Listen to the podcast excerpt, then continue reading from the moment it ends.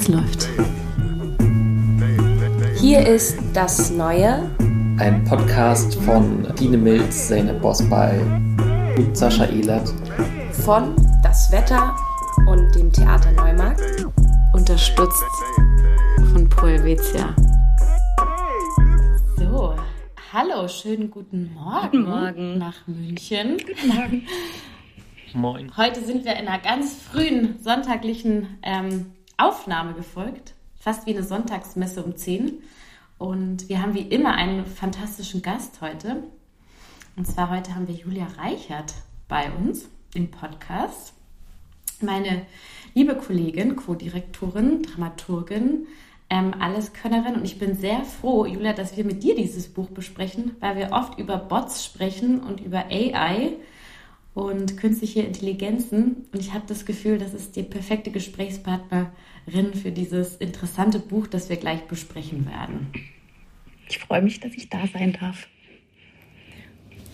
Ja, Bombe. Also, wie cool. Ich habe jetzt schon äh, zwei Fragen, aber ähm, das Buch, genau, das wird, ähm, das ist das Buch Die Erfindung des Ungehorsams von Martina Klavadetscher.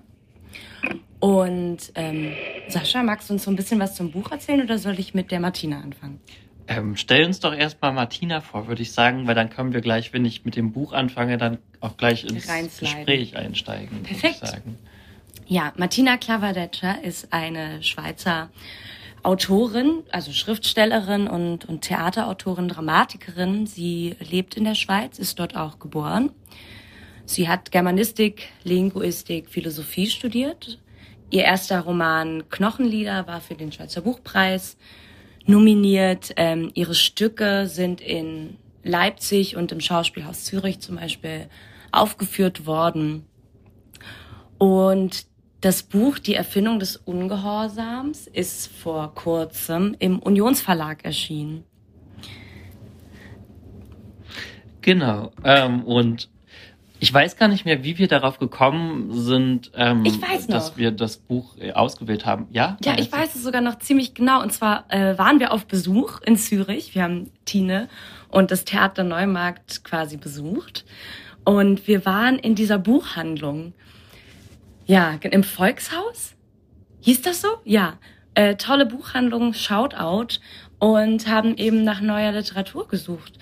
Und da ist uns das Buch aufgefallen. Und als, als wir es dann Tine vorgeschlagen haben, war sie so, ja, es steht auch schon auf meiner Liste. Und dann Julia gefragt und dann hat sich so der Kreis geschlossen. Hm. Ja, ich weiß nicht, wahrscheinlich haben wir es dann mitgenommen, weil da so hinten, hinten auf dem Buch steht drauf zum Beispiel, Hallo, mein Name ist Ling, hab keine Angst, ich mache dich makellos. Und ähm, Ling ist eine von mehreren ähm, Frauenfiguren oder weiblich gelesenen Figuren, ob sie jetzt Frauen sind, das kann man ja gar nicht so genau sagen, aber dafür, dazu kommen wir wahrscheinlich gleich noch. Jedenfalls ähm, ähm, erzählt dieses Buch von Iris, eine, eine Person, die ähm, in New York lebt, scheinbar relativ luxuriös in einem großen Penthouse, aber irgendwie so ein ähm, kein sehr aufregendes Leben führt. Und wir steigen auch damit ein, dass wir sie in ihrem Penthouse begleiten, mit, bei, bei ihrer relativ ähm, langweiligen Existenz, die mehr oder weniger daraus besteht, dass sie auf die nächste Dinnerparty ähm, wartet, zu der auch immer die gleichen zwei älteren Damen erscheinen.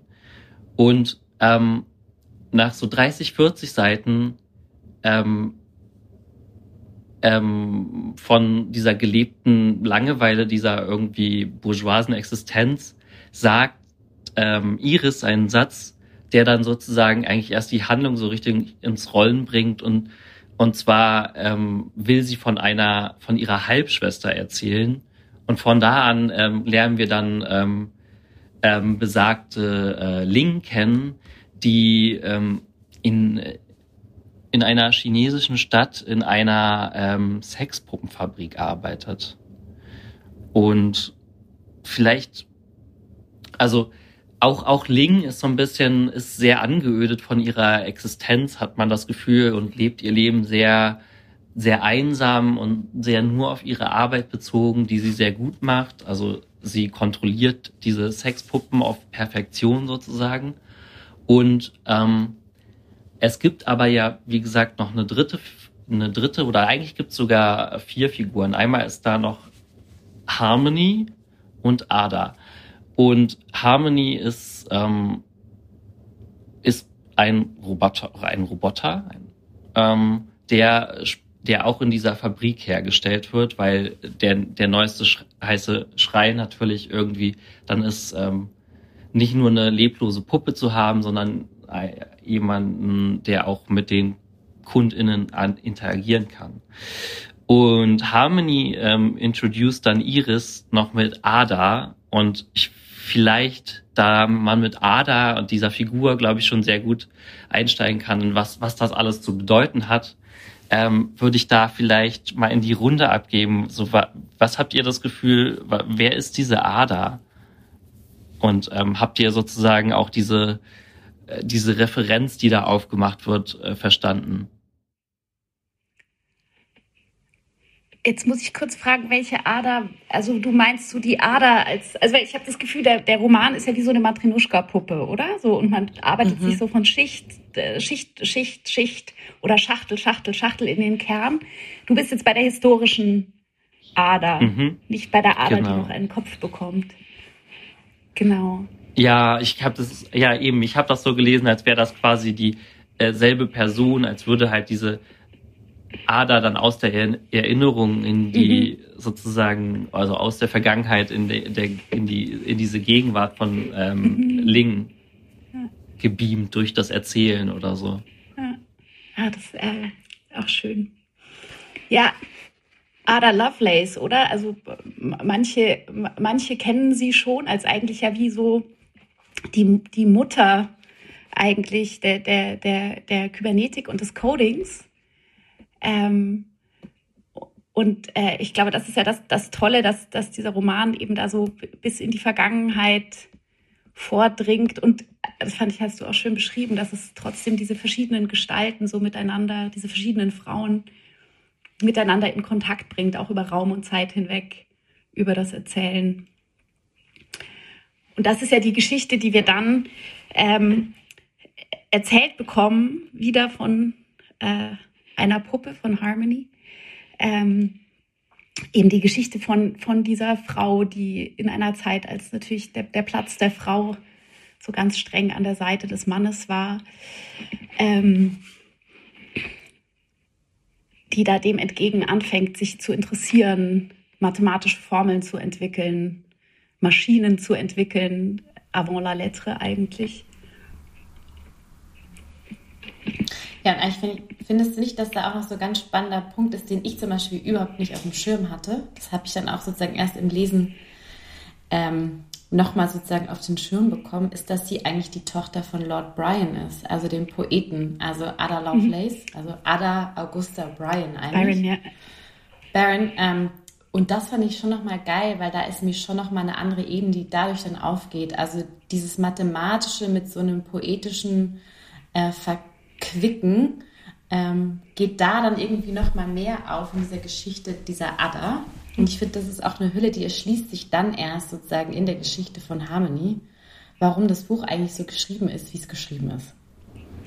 Und dann ja. noch so der, der, ähm, die Kurve, dass quasi dieser Lord Byron mit, äh, mit, wie heißt, Mary Shelley. Ähm, Mary Shelley, mhm. danke, Mary Shelley mhm, ähm, ja. befreundet war, die quasi ja so die Mutter Frankensteins ist, die ja Frankenstein ja. geschrieben hat und man denkt ja. sich und dann und dann haben wir wieder so okay, so Frankenstein als erste Artificial Intelligence oder ja. so. Also da dachte ich so irgendwie nice, also so irgendwie hat's schon so beim Lesen geschallert, aber dann dachte ich auch so, oh krass, so so ist es sehr ähm, Sascha hat so ein Wort, also so referenzbeladen das Wort benutzt. Und genau. ich dachte so, darf ich kurz da einsteigen, mhm. weil ja das verstehen die Leute, glaube ich, jetzt noch nicht, weil also auch warum Mary Shelley, ähm, auf die wird ja auch irgendwie ähm, Bezug genommen, mhm. ähm, wenn man das dann weiß. Damen. Ich wusste das nicht, das habe ich nur durch Internetrecherche genau, nämlich die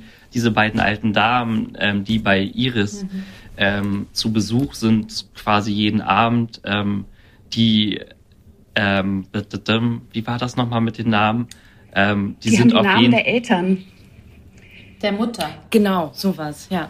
Genau. Und äh, die, dieses ganze Referenzgeflecht, das macht es natürlich irgendwie ähm, ähm, erst so richtig bedeutungsschwanger und wahrscheinlich ist man jetzt sozusagen, auch wenn man uns gerade zuhört, erstmal total erschlagen von all dem, auch so, wie kommt das zusammen? Ähm, irgendwie New York, China, Vergangenheit, Gegenwart, äh, Sex, auch Fiktion und Roboter. Historie, ne? Ja. Auch Fiktion ja. und Historie. Ich habe auch das Gefühl, muss man das nochmal vielleicht sagen, damit man das beim Zuhören versteht? Weil ich glaube, das ist ja das Besondere. Es gibt einerseits wie einen historischen Fund, mit dem sie arbeitet, nämlich der Geschichte von Ada Lovelace, die eben das ist ja Wahnsinn, was diese, diese eine Person zusammenbringt. Oder so in, in, in der überhaupt der Geschichte der, der Position der Frau, aber auch eben dieses Erbe ähm, von Lord Byron und damit eben auch Mary Shelley, diese, diese Erzähltradition, auch, auch diese Tradition vom sich Gruselgeschichten erzählen. Mhm. Äh, ich weiß nicht, ob ihr die Geschichte wiederum kennt, um noch tiefer in den Kern der Puppe vorzudringen. Frankenstein entstand ja wiederum in der Schweiz in einer stürmischen Nacht, wo eben Lord Byron und Mary Shelley und andere ähm, sich gegenseitig Geschichten erzählt haben. Und da hat eben Mary Shelley die Geschichte von Frankenstein erzählt. Also das heißt, es gibt da und Ada Lovelace, eben die Tochter von Lord Byron, ist auch noch gilt als äh, eben die, die, die Mutter des Codes, kann man sagen. Das heißt, da ist schon mal historisch ganz viel da und dann spinnt jetzt dieser äh, Roman eigentlich die Schichten und Schachteln weiter in eine potenzielle Zukunft. Ähm, genau, die sich dann, wo sich dann alles, was äh, all diese Mütter, die sich da übereinander schachteln, erfunden haben, nochmal in eben dann mit einem Ungehorsam oder Eigensinn verselbstständigt. Ähm, die, die entscheidende Frage ist natürlich jetzt, ähm, fun funktioniert das für euch sozusagen auch als ähm, einfach die, die Geschichte, ähm, wenn man, wenn man diese ganzen ähm, ähm, ähm, also literaturhistorischen Referenzen weglässt. Und was, was steht für euch, da würde ich vielleicht fragen, im, im Kern dieser Geschichte? Also, ähm, ähm, oder was, was will sie erzählen uns? Martina Klaverdetscher. Ich fand es erstmal wahnsinnig schwierig reinzukommen und ich dachte erstmal, es war, kam mir so sperrig vor. Und ich finde, sie switcht auch, was ich dann später so richtig, worin, also worauf ich mich später total einlassen konnte, wahnsinnig in der Sprache. Also ich finde, das ist so teilweise total lyrisch, poetisch irgendwie fast. Und dann kommt es wieder in so ein ganz äh, prosaisches Erzählen. Und da dachte ich, also, ähm, also die ersten paar Seiten war ich so completely lost oder auch, auch so ein bisschen gelangweilt. Es fängt eben an mit dieser Iris in, in, in New York. Und da dachte ich, okay, worum, worum geht's hier jetzt und warum kriege ich das irgendwie nicht, ähm, das ist irgendwie kriegt es keinen Flow und den bekommt es dann aber mhm. später und den bekommt es auch durch dieses Switchen und durch dieses, ähm, was du vorhin auch gesagt hast, äh, Julia, dieses Matroschka-hafte. Also man, man mhm. ist man irgendwie in einem, also man fühlt sich, finde ich, selber wie in so einem Labor oder es wird halt so zusammengesetzt oder irgendwie Schichten werden mhm. abgetragen mhm. und so. Also so. Ähm, sie sagt aber, es, sie sagt. Nee, nee, entschuldige, sag du. Mhm. Ja, sie sagt es ja selber, oder? Das, und das finde ich eben einerseits macht das total Spaß und andererseits macht es das vielleicht auch so, riecht es eben so sehr nach Konstruktion, dass es sich dann auch oft selbst kommentiert, sowohl die, die verborgeneren Spuren als auch wirklich die Machart. Also es gibt diese eine Stelle, ich habe sie nochmal rausgesucht, ne? Ähm, das ist eigentlich ein Gedanke von äh, Ada Lovelace über was eine Mutter ist. Äh, und letztlich ist es aber fast wie die Bauanleitung für den Roman, oder? So viel eher ins Innerliche geht die Angelegenheit, da jede Mutter schließlich aus der Gebärmutter einer anderen Mutter mhm. geboren wird. Ein Schachtelsystem also, tiefer und tiefer ins Verwandte, in den Ablauf Mensch hinein, Hülle um Hülle um Hülle. Mhm. Toll. Aber das ist auch das Geile, also das fand ich auch das Geile irgendwie an dem Roman. Also das, was du auch gesagt hast, Zeynep und jetzt auch Julia mit dem Zitat, das ich auch total die Bauanleitung fand. war am Anfang, ich habe das Buch schon mal im Sommer gelesen und da bin ich überhaupt nicht reingekommen. Da lag ich so am, am See und dachte so, boah, ich komme in die Sprache nicht rein, es ist total sperrig. Und jetzt habe ich es doch mal angefangen und jetzt hat es mich voll reingesogen in diesen ganzen Roman, weil ich finde, der hat so ein Tempo und so einen Rhythmus, der ist so wahnsinnig Rhythmus, rhythmisch geschrieben. Also man liest den auch, man merkt so, oh krass, da geht ein Tempo, da geht es wieder runter, da arbeitet sie mit Wiederholung. Und das hat ja auch einfach so eine super lyrische Form. Es ist ja nicht in einem Romanstil geschrieben, sozusagen, dass es Blockabsatz ist, sondern es ist schon einfach irgendwie auch ein Kunstwerk. Es ist sehr konstruiert und man denkt sich, okay, da willst du jetzt ganz schön viel.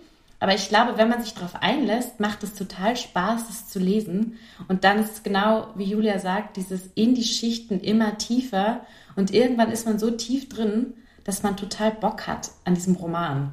Aber es dauert ein bisschen, aber vielleicht ist es auch sozusagen diese Konstruktion. Man muss sozusagen wie die erstmal von der äußersten Hülle tief in den Kern kommen und dann erschließt sich so auch alles. Oder man denkt, man hat es gecheckt, was alles für Fährten noch aufgehen. So. Ja, ich finde auch, es, so, so ähm, ich finde, man hört total raus, dass sie auch fürs Theater schreibt. Oder man liest es auch raus, auch an wie Absätze gesetzt sind, zum Teil auch so, ähm, eben welche Art von von Poesie da bearbeitet wird, ähm, wo ich auch das Gefühl habe, fast schreibt sich das auch wie so ein Code, so Zeile um Zeile. Und man muss das wie so mitgehen. Und ja, ich, ich habe mich eben auch gefragt, so wo, wo ist das genau eben auch, wie wird auch da was kodiert, eine Erfindung kodiert mhm. oder so? Und wo geht es dann aber in einen anderen Flow? Ging mir auch so, dass ich eine Weile gebraucht habe. Ähm, ich glaube, ja ich, ich glaube, bei mir war das tatsächlich, also weil ähm, durch dieses, das, was man, wenn man so darüber spricht, dass es so lyrisch ist und so und eben, es sind ja tatsächlich oft so Zeilen, wo nur drei Worte stehen, dann kommt die nächste Zeile, dann wieder drei Worte, dann die nächste. Ähm, das macht ja einen sehr schnellen Lesefluss und die, äh, das Vokabular, was sie verwendet, ist jetzt auch nicht in, an sich sperrig. Was ich das eher schwierig fand, war, glaube ich, erstmal ähm, mit den Figuren was anfangen zu können. Weil die sind alle erstmal eben irgendwie so dieses, ähm, irgendwie so ein bisschen leer wirken die für mich. Ähm, und auch sehr bewusst, also beziehungsweise es fängt dann eigentlich erst ähm, als ähm, Harmony auf dem Plan tritt, die ja offensichtlich keine ähm, ähm, ja kein, kein Mensch ist, ähm, kommt so mehr, also kommt man dem auch den Figuren irgendwie näher. Und ähm, ich weiß gar nicht, ähm, kurz mal Frage in den Raum gestellt, sollen wir jetzt so, so richtig spoilern und auch über das Ende reden? Ja, ich ich, ich würde sogar schon fragen, sollen wir richtig spoilern und über den Anfang auch reden, weil ähm, mhm. du hast gerade was gesagt, was, wo, wo ich äh, sofort Zweifel anmelden würde, wenn du sagst, mit, ähm, also die, weil ich glaube, was, was ja, oder ich, ich sage jetzt noch nicht, ob wir spoilern oder nicht spoilern, aber ich glaube, was du gerade vorhin beschrieben hast, mit diesem, dass sich diese Figuren erst sehr langsam mit Leben füllen oder mit etwas, womit ich was anfangen kann, das ist sehr interessant, weil das eigentlich total die Parallele ist zu dem, was erzählt wird, nämlich es geht ja auch um die Erfindung des Eigensinns, oder? Das passiert in der Geschichte von Ling mit Harmony, wo tatsächlich Frauen versuchen, eine Sexpuppe so zu kodieren, dass sie Eigensinn lernt dass man irgendwie Eigensinn, äh, also das Streben nach Willkür, nach Wünschen, nach Eigensinn und dass das aber irgendwie kodierbar ist. Ähm, mhm. Und vielleicht ist das genau dieses Paradox, dass, dass du eben einerseits über, also wie kriegst du einen Algorithmus, sprich ein Rechensystem dazu, sich mhm. unerwartbar zu verhalten. Und das ist ja so eine ganz komische Spannung auch zwischen eben menschlich, nicht menschlich, organisch, anorganisch. Und das würde ich aber sagen, durchzieht ja alle Figuren, oder? Also Ling beispielsweise, von der ich jetzt sagen würde, die ist auf jeden Fall eine auf äh, Biomasse basierende Lebensform.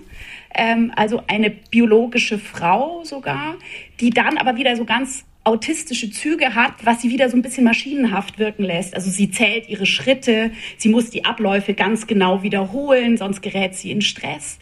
Ähm, während ich eben bei Iris gar nicht so sicher bin, auf was aber, sie so basiert. Ja, ja, aber hattet ihr das, also als ich Iris zum ersten Mal dieses erste Kapitel gelesen habe, dann dachte ich mir so, irgendwas ist total oft bei dieser Frau. Mhm, total. Und ich hatte sofort diese Referenz, die Frauen von Stepford. Bevor ich wusste, dass, also ich dachte immer, da ist so dieses perfektionierte Hausfrauentum. Also sozusagen, sie putzt alles, sie bereitet alles vor, sie erzählt die Geschichten, dann wird sie aber auch wie so unterbrochen, wenn sie zu viel sagt. Und ich hatte sofort die Frauen von Stepford, die ja eigentlich auch sozusagen so Maschinenfrauen sind und dann sozusagen ja auch wie so eine Art Ungehorsam lernen und so, ne? Und ich dachte sofort an die, bevor ich überhaupt gecheckt habe, dass sie, glaube ich, schon so eine Maschinenfrau ist. Ja, so. also dadurch, die sind ja auch alle in einer Halbschwesternschaft miteinander verbunden, wo man sich auch fragt, ah, was ist, what does that mean erstmal? Und dann ist es so wieder so rückblickend und wieder Matroschka-mäßig, so dann kommt wieder eine Puppe drauf und dann geht die wieder, und dann gehen aber zwei ab, als ist man so, eben, da dachte ich eben auch sofort bei Iris, ja klar, weil die ist so, die ist so off, weil die kein, ja, weil die nicht äh, aus eine Seele hat oder sowas. Also oder das ist ja halt auch die eine der die, Fragen, die das genau, stellt. Hat, also, also deshalb würde ich das eher so in, in Anführung oder ganz äh, weil vielleicht dann jetzt doch um das auf das Ende einzugehen, weil ähm, ähm, das Buch endet ja damit, dass ähm, Iris sich ähm, zumindest den Versuch unternimmt, sich zu befreien von dieser eingehängten Existenz in dieser Wohnung. Also sprich, ähm, um und um das überhaupt diesen Wunsch zu bekommen, muss man ja schon eine Seele haben, egal ob man jetzt aus äh, Biomasse oder irgendwie aus ähm, ja aus ähm, Schaltkreisen besteht oder so. Und äh, glaube, das ist ja wahrscheinlich auch eine der Fragen, über die sozusagen die Autorin dann mit dem Text so nachdenkt. Was ist überhaupt menschlich? Und wenn man davon ausgeht, dass tatsächlich irgendwie ähm, künstliche Intelligenzen, also künstliche Intelligenzen wandern ja eh immer mehr irgendwie in unser Leben hinein. Ähm, und ähm, sprich die, Fra die Frage, wann es auch eine künstliche Intelligenz geben wird, die mehr kann als nur irgendwie die äh, Temperatur, äh, die Lufttemperatur deiner Wohnung steuern, ist es ja nur eine Frage der Zeit und irgendwie eher eine Frage von Jahren als Jahrhunderten. Und das meiste gibt's ja sogar auch schon. Also so, und also nicht nur, nicht nur so Sexpuppen natürlich, sondern auch tatsächlich so eins zu eins Abbilder, äh, Roboter von sich selber. Also ich weiß äh, nur, dass eine, eine ähm, US-amerikanische Comedian Whitney Cummings eine Show gemacht hat, die man auch auf Netflix sehen kann, äh, wo sie einfach ihre ihr Roboter-Ich auf die Bühne stellt und mit diesem Roboter zusammen Comedy macht. Und ich wusste aber bis dato nicht, dass es wirklich so, so geht. Also, dass man so, also, dass es das meiste mhm. sogar schon, schon gibt auf eine erschreckende Art mhm. und Weise. Also mal abgesehen von Alexa mhm. und Siri und so. Oh Gott, nicht, dass Siri sich jetzt Aber meldet. Das ist vielleicht ganz cool, dann kann Julia vielleicht gleich ein bisschen was dazu sagen, weil Julia trainiert ja oft so einen Bot auch. Aha, das ist genau. Ja, ich, ich, ich, spiele einfach sehr, sehr gerne mit so, mit so diesen, diesen Textgeneratoren, was ja Bots sind, oder? Weil die ja schon, also wenn man da ja schon merkt, was, ähm, welche Poesiefähigkeiten und welche Fähigkeit zum Geschichten erzählen, die schon so äh, besitzen, obwohl ich das eben interessant finde, auch an der Sprache des Romans, dass der eben nicht, der klingt ja nicht wie ein Bot. So, da merkt man ja schon, dass sozusagen die Schreibe kommt dann noch äh, von woanders her, zumindest äh, im Vergleich zu den Bots, mit denen ich so gerne Texte hin und her spiele. Hm. Ich wollte aber nochmal äh, äh, auf die Gefahr hin zu spoilern auch. Ähm, ich würde behaupten, die Frage nach der Seele, was ja vielleicht auch Fragezeichen, wenn wir wirklich wieder zurück auf Mary Shelley auch gehen, die Frage nach dem Leben ist, dass also zumindest in der Geschichte des Romans wird es ja über die letzten drei Worte beantwortet. Das kann man, mhm. glaube ich, sagen, ohne zu spoilern, was da wirklich, wohin die Geschichte führt, in was für eine Welt auch. Äh, aber die letzten drei Sätze sind ja, weil alles lebt. Und das erfinden, ja. So, ja. also das wäre jetzt ähm, vielleicht sozusagen die These, dass, dass auch die Seele programmierbar ist. Aber ich glaube, so, so eng muss man den, die Geschichte gar nicht greifen. Ich glaube, also eben, das ist ja auch Absicht, dass da manches zwischen diesen sich abrollenden Zeilen ähm, äh, ja auch unklar bleibt, oder? Dass manches auszudeuten ist. Eben was genau ist denn jetzt wirklich los mit Iris? Ähm, sie hat ja auch so Aussetzer am Ende. Also was, was passiert da in diesen Leerstellen? Was war da eigentlich? Mhm. Ähm, ich glaube, es ist ja auch. Das wird jetzt zum, es wird jetzt zum Schluss fast so ein bisschen anskizziert, was so alles passiert, oder? Also was mit Iris passiert, was mit dieser Fabrik passiert, wo Iris arbeitet, nachdem sie eigentlich sozusagen den Ungehorsam geübt hat beginnt auch der Ungehorsam mit den Puppen eigentlich oder diesen Sexpuppen, die anfangen, Eigenleben zu führen und überhand zu nehmen.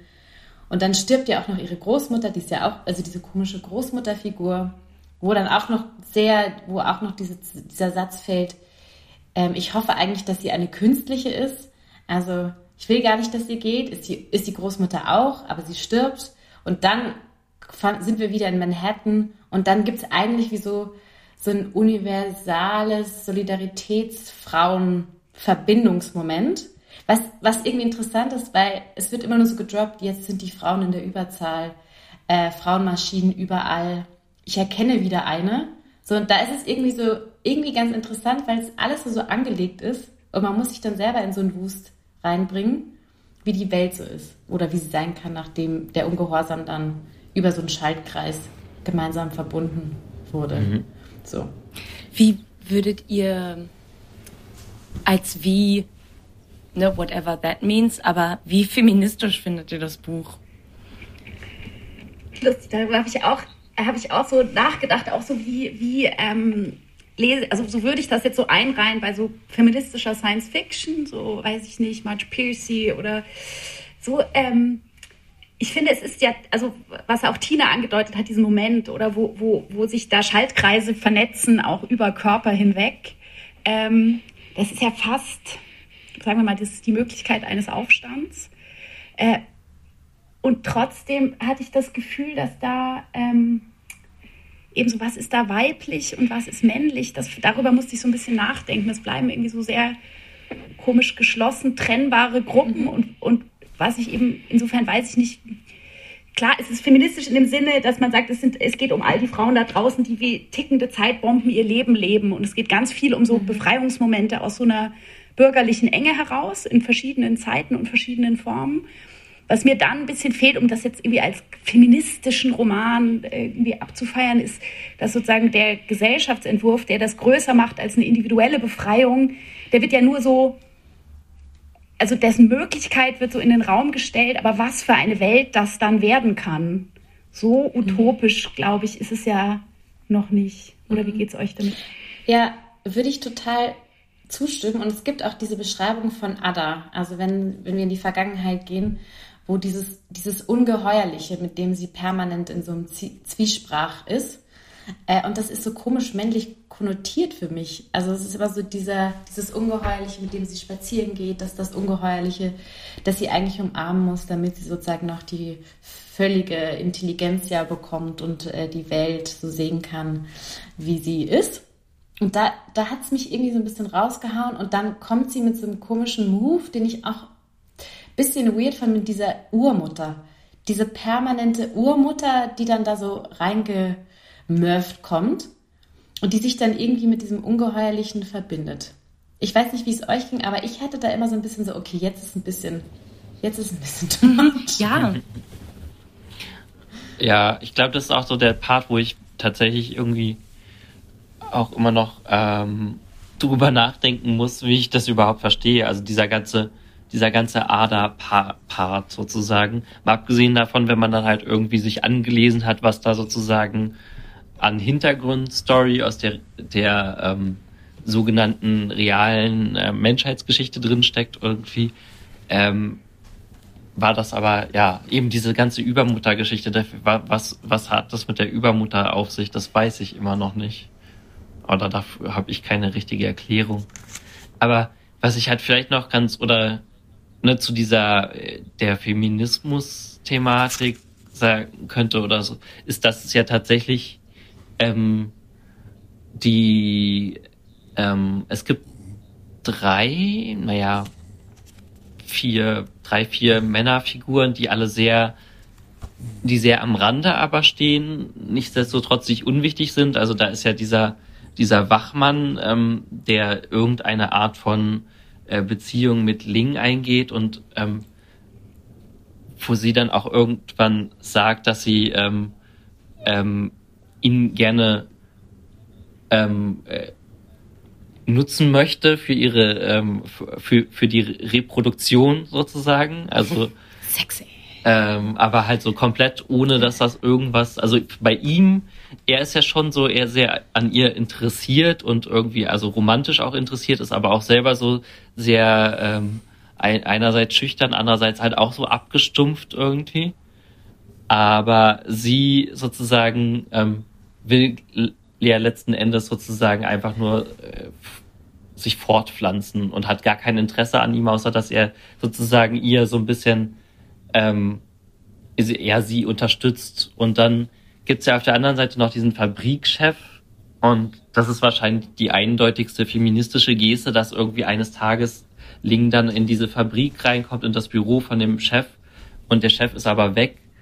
Und anstattdessen ähm, stehen, sind da zwei Frauen, die auch, weil die sich so ein bisschen so komisch mechanisch zu verhalten scheinen, die ich auch schon als, also als ähm, äh, Künst, sogenannte künstliche Intelligenzen gelesen habe. Mhm. Ähm, ja, wo dann halt auch wieder so die Frage ist, ist das vielleicht auch sozusagen steckt da auch so ein bisschen die, so ein utopisches Moment darin, dass die Autorin sagt, okay, vielleicht ist es gar nicht so schlecht, wenn ähm, irgendwie Cyborgs oder künstliche Intelligenzen ähm, äh, die Macht übernehmen, weil vielleicht die dann Schluss machen mit dem äh, Patriarchat, weil dieser Chef ja zum Beispiel natürlich eindeutig halt so irgendwie als sehr eindimensional eben als so ein ähm, böser männlicher Chef geschrieben ist. So mhm. als äh, Gedanken ja. in den Raum gestellt, weiß nicht. Ja. Nee, aber das ging mir, mhm. das ging mir auch so. Da dachte ich auch so, auch wenn es im Gegensatz zu eigentlich vielen anderen Quellen und Vorlagen und Referenzen, die sich ja dann schon auch immer selber spiegeln oder eben angedeutet werden im Text, ähm, expliziter oder impliziter. Ich musste auch total natürlich an Manifest für Cyborgs denken oder von, mhm. von Haraway, wo ja schon so auch diese, diese Zusammenschlüsse irgendwie, ähm, ja genau, auch in, in der utopischen Kraft beschworen werden. So. Aber da nochmal zurückzukommen auf diesen Wachmann und diese Figur, weil ich finde, es gibt noch eine Szene, was jetzt auch zu dem passt, was Julia sagt mit dem Cyborg-Manifest. Es gibt diese Szene, dass ähm, Ling holt sich ja so eine Sexpuppe oder eher so einen Körper, um irgendwie nicht mehr leider zu sein. Aber dieser Körper hat keinen Kopf. So, sie sitzt die ganze Zeit eigentlich mit dieser nackten, äh, kopflosen Puppe in ihrer kleinen Schachtelwohnung und guckt sich jeden Tag den gleichen Film an. Diesen Paradise Express äh, mit Funny D in der Hauptrolle. Äh, und das ist ja irgendwie sehr traurig, weil es mir ein bisschen auch zu plump kommt. Da kommt dieser Wachmann und dann gibt es diese komische Dreiecksbeziehung mit der Puppe. Er bringt der Puppe dann irgendwann auch ein Kleid mit. Und irgendwann schaltet sich so ein Schalter in Links Kopf um. Aufgrund des Wachmanns, sie braucht doch einen Kopf. Und dann gehen sie ja den Kopf holen. Und erst mit dem Kopf hat man so das Ungehorsam dann erlernt und dann ähm, fangen ja auch die anderen Puppen in dieser Fabrik an zu leben. So, da gibt es auch diese Geschichte mit der Art und das fand ich schon sehr plump. Äh, muss ich sagen, so diese kopflose, nackte Puppe, dann kommt der Wachmann, es gibt diese Dreierbeziehung und dann merken sie, oh, wir brauchen doch den Kopf. Und dann fängt das Ungehorsam eigentlich an mit dem Kopf. So,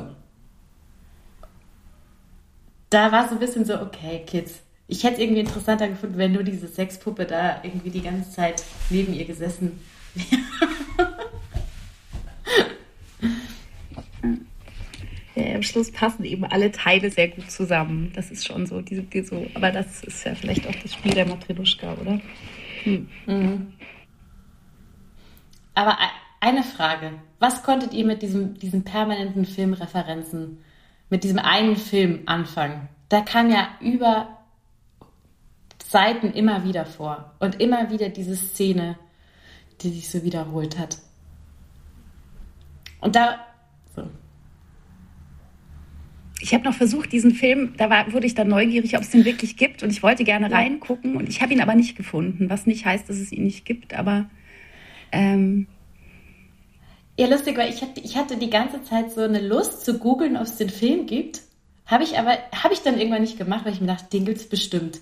Es sind so viele Referenzen drin, da muss es diesen Film geben. Ich habe es dann nicht gemacht, aber interessant, dass du es gemacht hast und nicht gefunden hast. Aber mir ging es ähnlich. Ich habe das irgendwie, dadurch, dass es wirklich ja immer und immer wieder auftaucht und irgendwie hatte ich immer so ein, ich hatte immer so ein Bild von diesem Film oder ein Gefühl oder ich wusste irgendwie, wovon sie redet, alleine durch so Referenzen, die man dann selber im Kopf hat, die so ähnlich sind oder irgendwie so eine Romantik oder Sehnsucht, für die, die dieser Film irgendwie steht. Aber ich habe es auch nicht gegoogelt, weil ich dann dachte, ja, keine Ahnung, äh, das, das reicht mir vielleicht schon.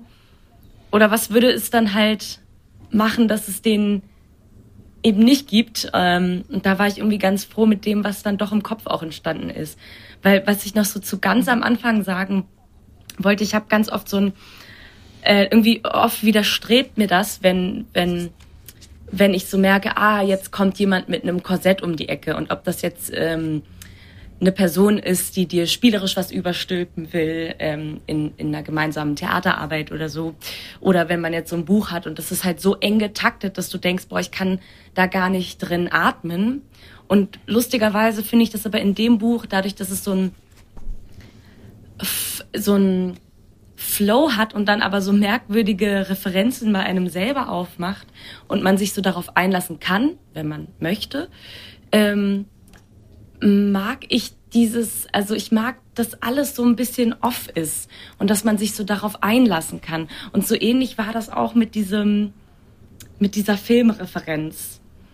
So, wo, wo ich so war, ja, da entsteht was mit mir und ich gebe mich dem hin und, und akzeptiere das als, als das, was es ist. Und vielleicht ist es dann, vielleicht gibt es das irgendwie auch gar nicht und, und it's still in my head. Mhm. So, ja, da ist was entstanden.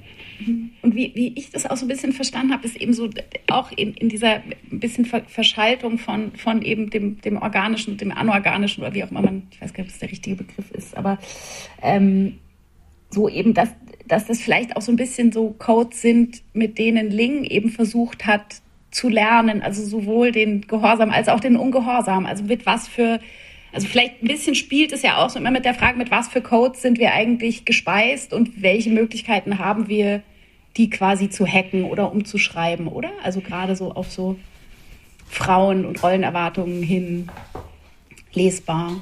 So, und ich habe das Gefühl, das ist eben einer der Algorithmen so, also gerade bei, bei Ling, die ja ganz viel so soziales Verhalten gelernt hat von außen mit Hilfe der Großmutter und eben vielleicht auch mit Hilfe dieses Films.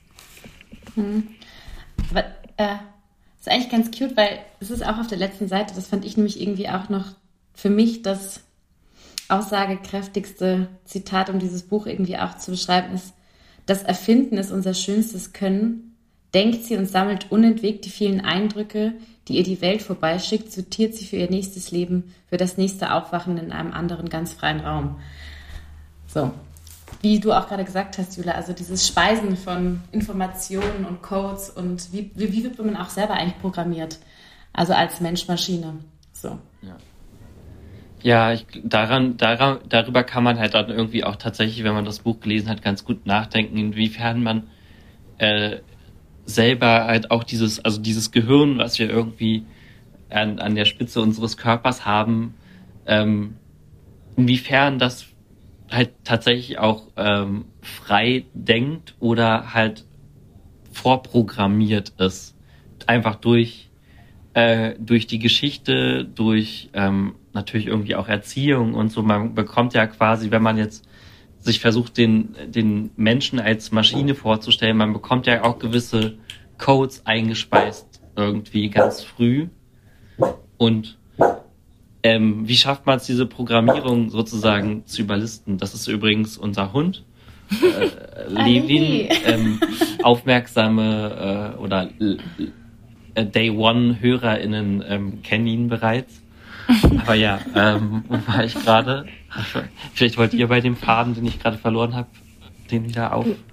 Du, du hast bei der, der Programmierung ja total. Ich musste auch so dran, äh, äh, dran denken, wie sich eben so manche Skripte vielleicht auch eben über Generationen und so fortsetzen und wiederholen und variieren.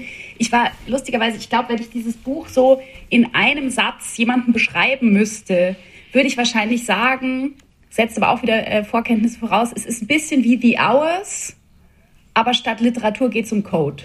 Hm. So, ja. Ähm, ich weiß nicht, kennt ihr The Hours? Mhm. Mit Virginia, mit Virginia Woolf, genau. Mhm. Genau, da ist die ja Virginia Woolf, ist da genau das, was Ada Lovelace ähm, jetzt in diesem Fall ist, oder? Das ist wie so die, mhm. die, die, die Urerzählung, deren Schicksal sich dann in Variation und Hack und Befreiung mhm. und Ableitung quasi so fortschreibt und trotzdem sind die irgendwie auch in einer teilweise fast mythischen Verbindung miteinander, diese Frauen zu verschiedenen mhm. Zeiten.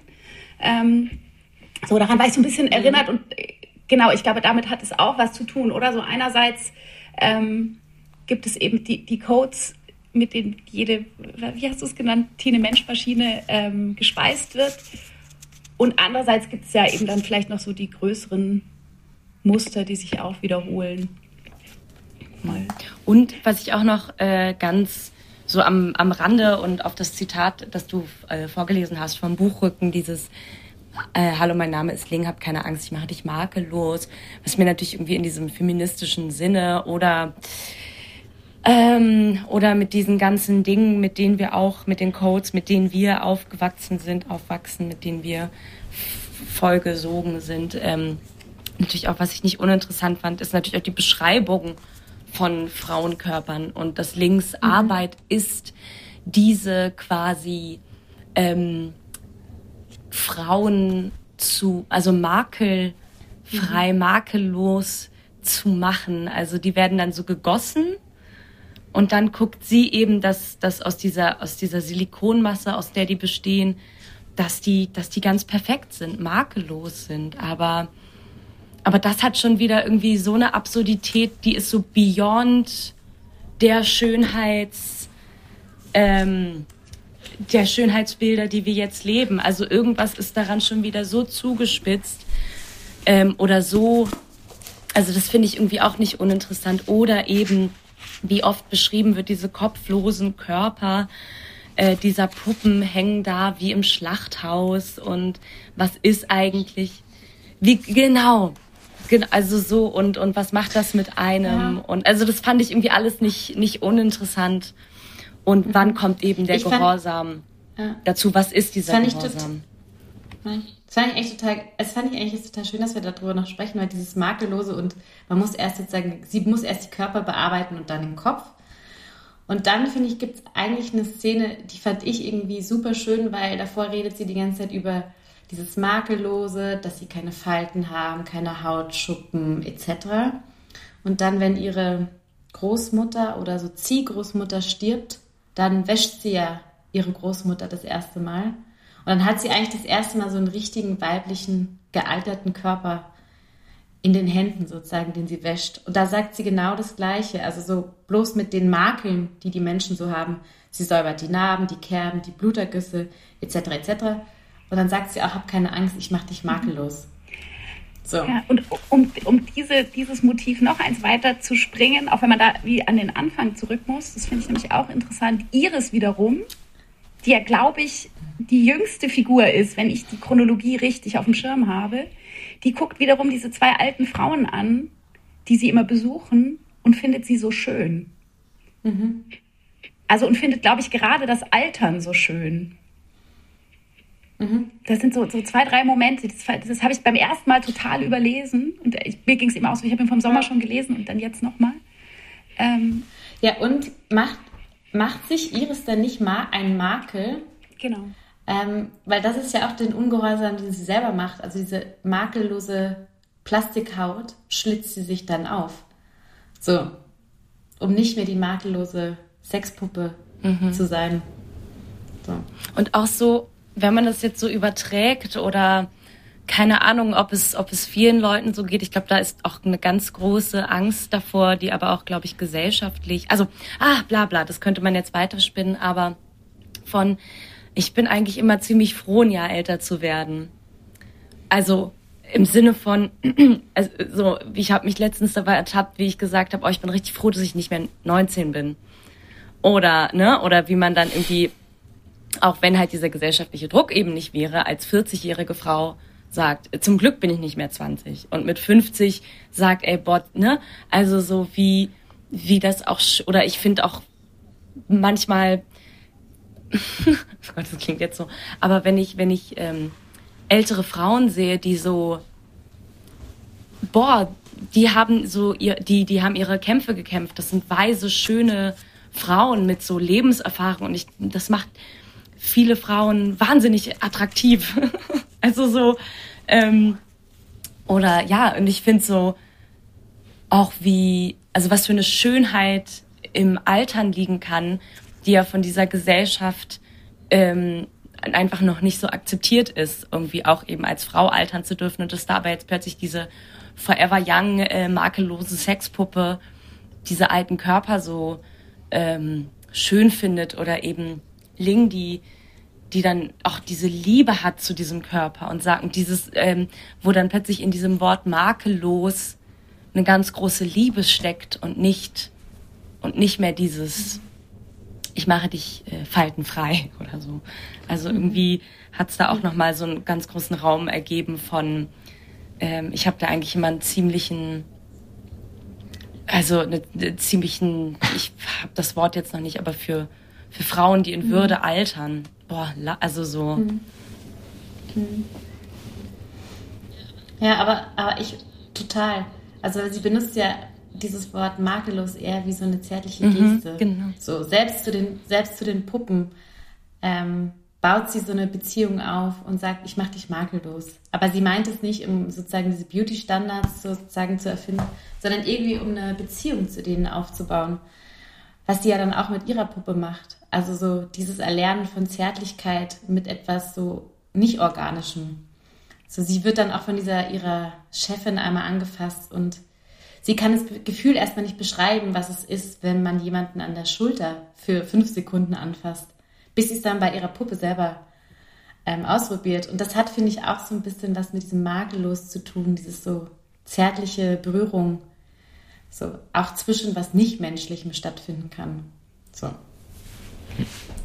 Ja, hey, ich würde mal reingrätschen mit unserer ähm, falls, also falls noch, also ich, das ist ja auch die Runde für abschließende Worte, aber ähm, ob ich würde jetzt mal die Frage in den Raum werfen, ähm, empfehlen, nicht empfehlen, letzte Worte äh, an Julia vielleicht? Also ich finde, ich würde ihn auf jeden Fall empfehlen.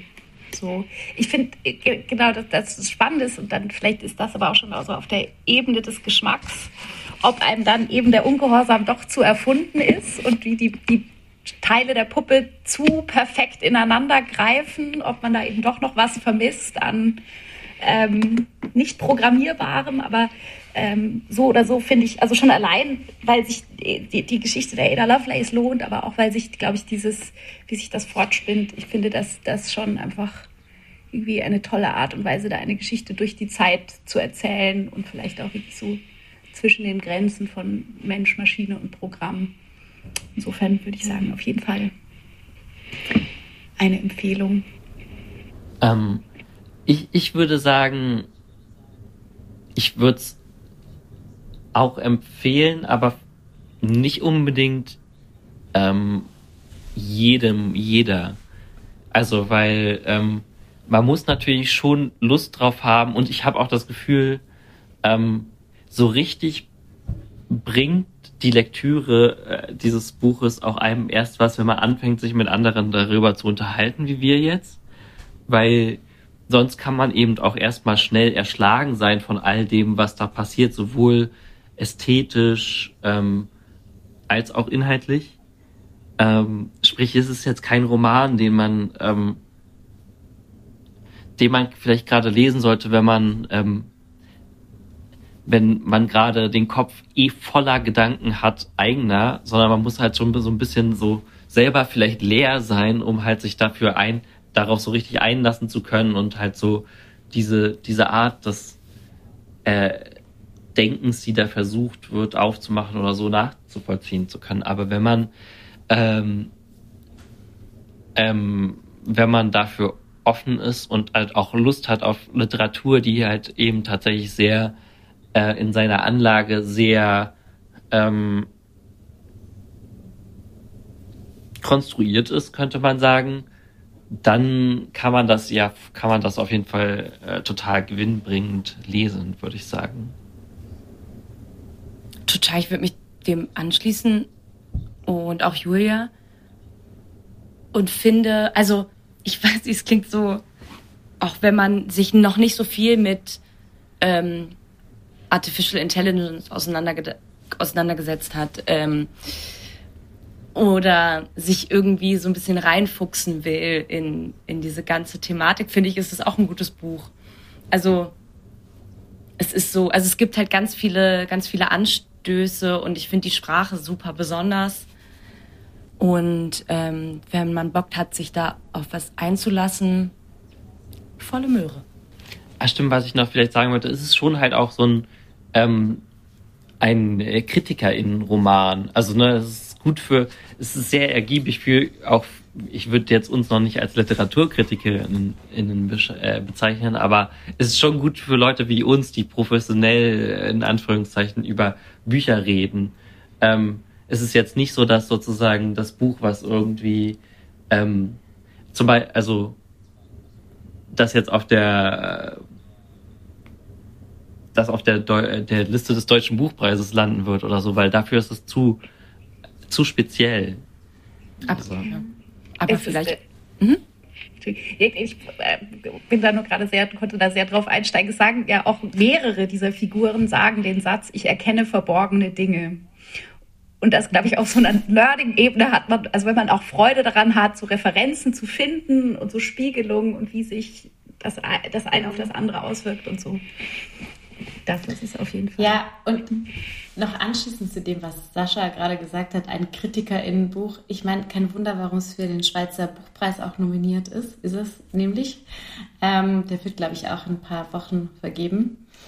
Äh, ich würde auch sagen, dieses Buch ist auf jeden Fall für LeserInnen, die Bock haben auf Lesen und sozusagen das tiefer Tauchen in Hüllen und Schichten, weil, weil es ist schon komplex und man muss sich wirklich darauf einlassen. Und es ist kein Buch, das man so nebenbei am See lesen kann, ähm, sondern man muss sich schon wie reinfuchsen und dann macht es Spaß. Und ich glaube, es macht auch Spaß, also mir hat es erst Spaß gemacht, als ich zum zweiten Mal angefangen habe. Es ist kein First Love Book, aber ein Second Glimpse dann habe ich mich schon, deswegen, ich würde auch sagen, lesen. Und ich würde, ich, ich würde dir wünschen, dass sie den Buchpreis bekommt, den Schweizer Buchpreis.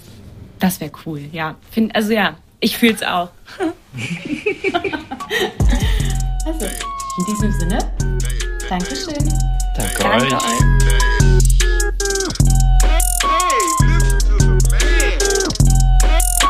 Ah.